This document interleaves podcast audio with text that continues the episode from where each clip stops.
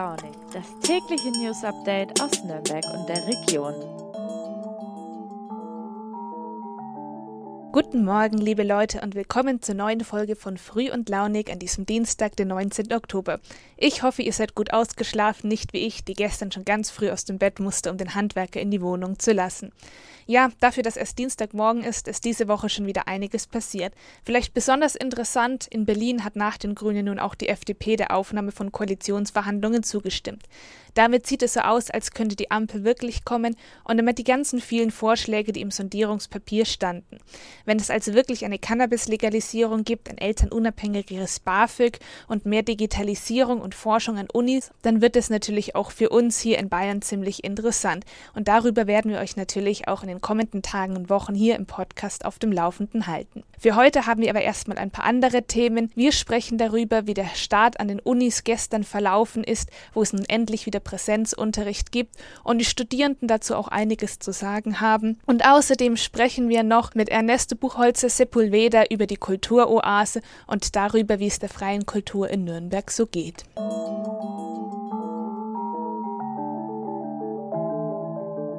In Jogginghose auf der Couch, um Online-Vorlesungen zu folgen, Studierende, die nicht mal in ihrer Unistadt leben und Erstsemester, die ihre Kommilitonen nur als schwarze Kachel in Zoom kennen. Für eineinhalb Jahre war das der zugegebenermaßen eher traurige Standard an den Unis in Bayern. Nun ist aber wieder alles anders. Nachdem am 1. Oktober schon die Hochschulen wieder mit dem Lehrbetrieb begonnen haben, hat gestern auch die erste Semesterwoche an der Uni angefangen. Unsere Redakteurin Anna-Laura Müller war am Campus der FAU und der Technischen Hochschule Nürnberg unterwegs. Sie hat die Studierenden dort gefragt, wie es sich anfühlt, jetzt wieder in Präsenz zu lernen. So, ihr seid jetzt seit Oktober wieder in Präsenz. Wie fühlt sich das so an? Wie ist es, wieder zurück zu sein? Ähm, ich fange jetzt einfach mal an. ähm, Anfang war es ein bisschen ungewohnt, muss ich ehrlich sein. Ähm, man hat sich an die Videos und so gewöhnt. Ähm, aber ich finde es trotzdem gut, dass man sich mal wieder in Präsenz sehen kann und äh, ja, auch die ganzen Lernmittel werden natürlich so viel besser übertragen. Also so ist es bei mir. Ja, man steigt natürlich wieder die Gruppendynamik, ähm, man sieht wieder Gesichter, man kann die Praktikas zusammen per Programming durchführen und das macht das Ganze natürlich ein bisschen angenehmer, als alleine vor dem PC zu sitzen. Hast du noch irgendwas dazu zu sagen? Also ich bin auch froh, dass man halt die Leute wieder sieht. Ähm, was ich allerdings nicht so ganz verstehe, ist, dass die Vorlesungen präsent sind und die Praktikas online. Oh. Ähm, aber ansonsten, ja, man muss halt wieder früher aufstehen und reinfahren. Ich kann nicht direkt die Vorlesung im Bett anschauen. das war auch cool. Also wie ist es? Ähm, ihr seid jetzt Erstsemester, ihr hattet jetzt ja Glück, dass ihr sozusagen direkt in die Präsenz starten könnt. Ähm, was ist das für ein Gefühl? Seid ihr erleichtert? Also ich auf jeden Fall. Ich komme nicht von hier und ich kenne das von Freunden, dass die von einem Jahr angefangen haben, dann halt gar keinen Anschluss gefunden haben in einer neuen Stadt und dann auch abgebrochen haben. Deswegen, ich bin auf jeden Fall echt froh, ja. Ähm, ich finde es auch cool, aber ich hätte gerne die Möglichkeit, mich zu entscheiden manchmal, so, weil ich habe an manchen Tagen zwei Sachen, vormittags und nachmittags, und dann hätte ich gerne manchmal die Möglichkeit, manche Sachen online trotzdem noch nachzumachen. Ja, aber sonst fürs Freunde finden und so finde ich es eigentlich echt sehr cool wieder. Ich finde es auch cool, was Neues mal zu machen, neue Leute kennenzulernen und ähm, einfach ein bisschen so in die eigenen Interessen zu gehen, nicht wie bei der Schule, wo jeder dasselbe machen muss. Vor allem, wir waren ja in der Oberstufe fast komplett äh, online, nur so die letzten Monate und die ersten Monate der Oberstufe. Und äh, ich glaube, das ist jetzt gut, zumindest in der Uni so zu starten, weil anders wäre es schon schwieriger gewesen. Ich finde, in Präsenz ist auch die Motivation viel höher. Also, weil wenn man die Gruppe sich so gefunden hat, dann ist die Motivation einfach da, mehr zu lernen, mehr zu machen. Ja, man merkt schon, egal ob jetzt Erstsemester oder Studierende im höheren Semester, die das mit dem Präsenzlernen schon mal erlebt haben, die Stimmung ist relativ einhellig. Eigentlich sind alle froh, dass es jetzt wieder direkt am Campus Veranstaltungen gibt. Aber trotzdem haben wir noch mal einen kleinen Blick zurückgeworfen auf die langen Monate der Online-Zeit und gefragt, wie war das denn eigentlich von zu Hause zu lernen? War das wirklich alles schlecht oder gab es vielleicht sogar auch Vorteile dabei? Ich kann sagen, ich kann mich aus dem Stoff der Online-Vorlesungen kaum erinnern. Ähm, da ist wenig hängen geblieben im Gegensatz zu den ersten Semestern. Und das ist vielleicht auch ein gewisser Defizit, der jetzt wieder wegfällt mit der, mit der Präsenzvorlesung. Ähm, ich fand es anfangs erst mal ein bisschen ungewohnt. Man muss sich da so ein bisschen reinfuchsen, wo findet man jetzt welche Vorlesungen. Und äh, jeder Prof hat auch seine eigenen Wege. Und ähm, ich muss sagen, der einzige Vorteil war der, dass man halt gerade bei Videos und so weiter konnte man halt auch mal zurückspulen. Also wenn man mal irgendwie jetzt nicht so hundertprozentig dabei war, aufgepasst hat und so, hat man einfach mal fünf Minuten zurückgespult, konnte wieder von vorne anfangen. Klar, in Präsenz ist das alles live und äh, wenn man da mal was nicht mitbekommt, dann muss man halt schauen, wie man es wieder reinkriegt. Genau. Irgendwie haben sich die meisten dann eben doch an die digitalen Möglichkeiten gewöhnt, die sich seit der Corona-Pandemie an der Uni, an der Schule oder im Arbeitsleben etabliert haben. Viele sind sich übrigens auch nicht ganz sicher, ob das wirklich schon vorbei ist. Sie haben es schon erlebt, dass an der Schule plötzlich doch wieder alles auf Fernunterricht umgestellt wurde, erzählten einige Erstis meiner Kollegin Anne, und deswegen werden sie sich nicht darauf verlassen, dass die Präsenz wirklich das ganze Semester durchgehalten wird. Das werden wir dann wohl in den nächsten Wochen sehen.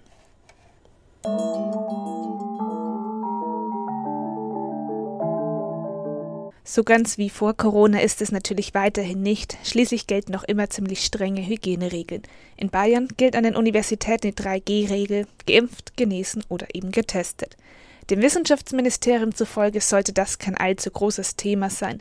Um die 80 Prozent der Studierenden sollen bereits vollständig geimpft sein, schätzt zum Beispiel Wissenschaftsminister Bernd Siebler von der CSU. Dazu gab es in den letzten Wochen Umfragen an den Hochschulen, damit diese besser einschätzen können, ob man denn wieder sicher in Präsenz unterrichten kann. Dabei kam auch heraus, dass etwa 10 Prozent Genesene sind. Der verbleibende Rest braucht dann regelmäßige Tests, um tatsächlich an den Veranstaltungen vor Ort teilnehmen zu dürfen. Dabei haben es Studierende nicht ganz so einfach wie Schüler. Sie müssen die Tests selbst organisieren und womöglich auch bald selbst bezahlen. Schließlich gibt es seit dem 11. Oktober keine kostenlosen Tests mehr. Also eigentlich. Es gibt nämlich auch eine ganze Reihe Ausnahmen, wer trotzdem noch weiter vom Staat Tests bezahlt bekommt.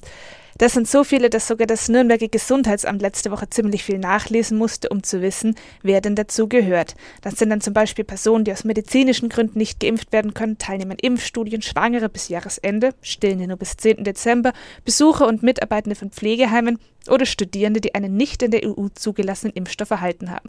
Schon verwirrt? Es wird nämlich gleich noch komplizierter, denn manche dieser Gruppen dürfen für die Tests zu jedem privaten Testzentrum gehen, andere nur zu Apotheken oder kommunalen Zentren und wieder andere müssen mit ihren Symptomen eben zum Arzt. Was gilt jetzt also für Studierende? In Bayern werden ihre Tests noch bis 30. November bezahlt. Dazu hat dann jede Uni Verträge mit bestimmten Testzentren abgeschlossen. Und zu genau diesen Testzentren müssen Studierende dann eben gehen, wenn sie einen Test für die Uni umsonst bekommen wollen. Falls ihr euch jetzt fragt, ob das auch kontrolliert wird, früher oder später vermutlich ja. An der FAU gibt es stichprobenartig Kontrollen, in Bamberg prüfen das teilweise dann auch die Dozenten in den Seminaren nach. Ziemlich verwirrend alles könnte man meinen. Die meisten Studierenden, mit denen meine Kollegin Anna gesprochen hat, wussten aber doch Bescheid. Es gab dazu viele Mails und für die Erstis auch extra Veranstaltungen, damit jeder irgendwie informiert ist. Und falls euch noch irgendwas unklar ist, in den Shownotes hänge ich euch den Link zu unserem Artikel auf nordbayern.de an. Dort findet ihr dann auch eine Liste mit allen möglichen Teststellen.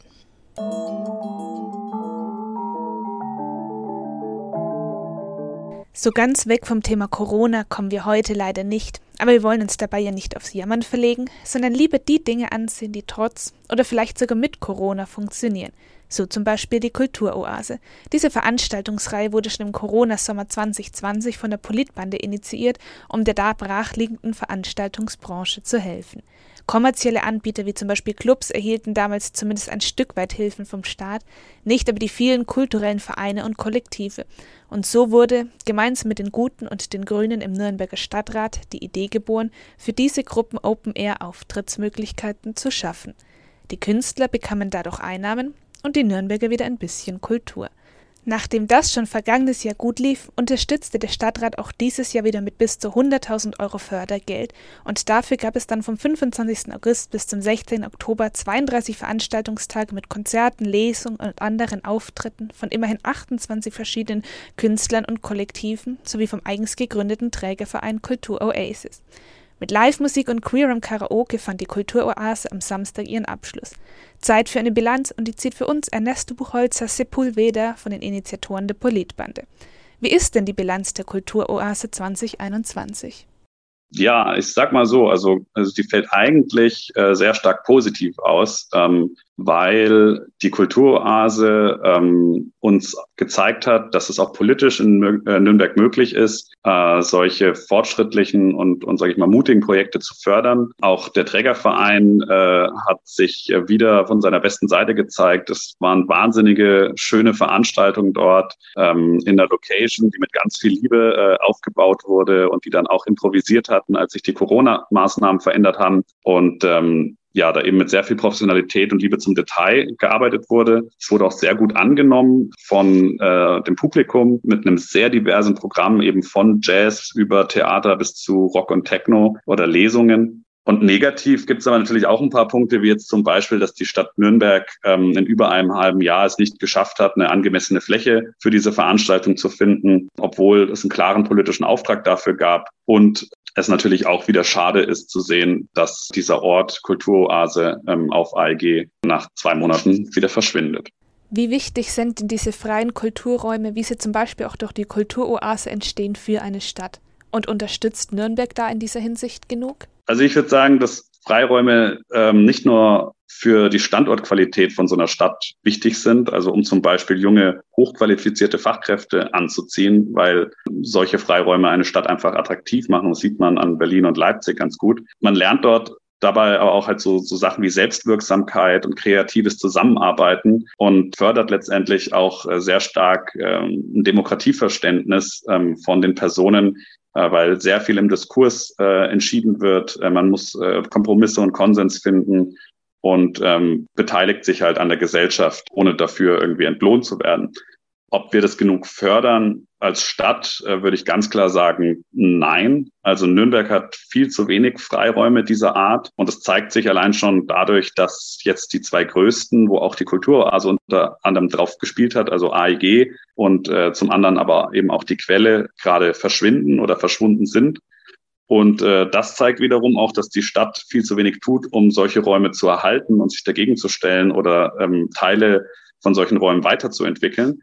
Gegründet wurde die Kulturoase als Antwort auf die Pandemie. Wie geht es denn nach Corona weiter? Wollt ihr die Kulturoase verstetigen oder lieber an neuen Konzepten arbeiten?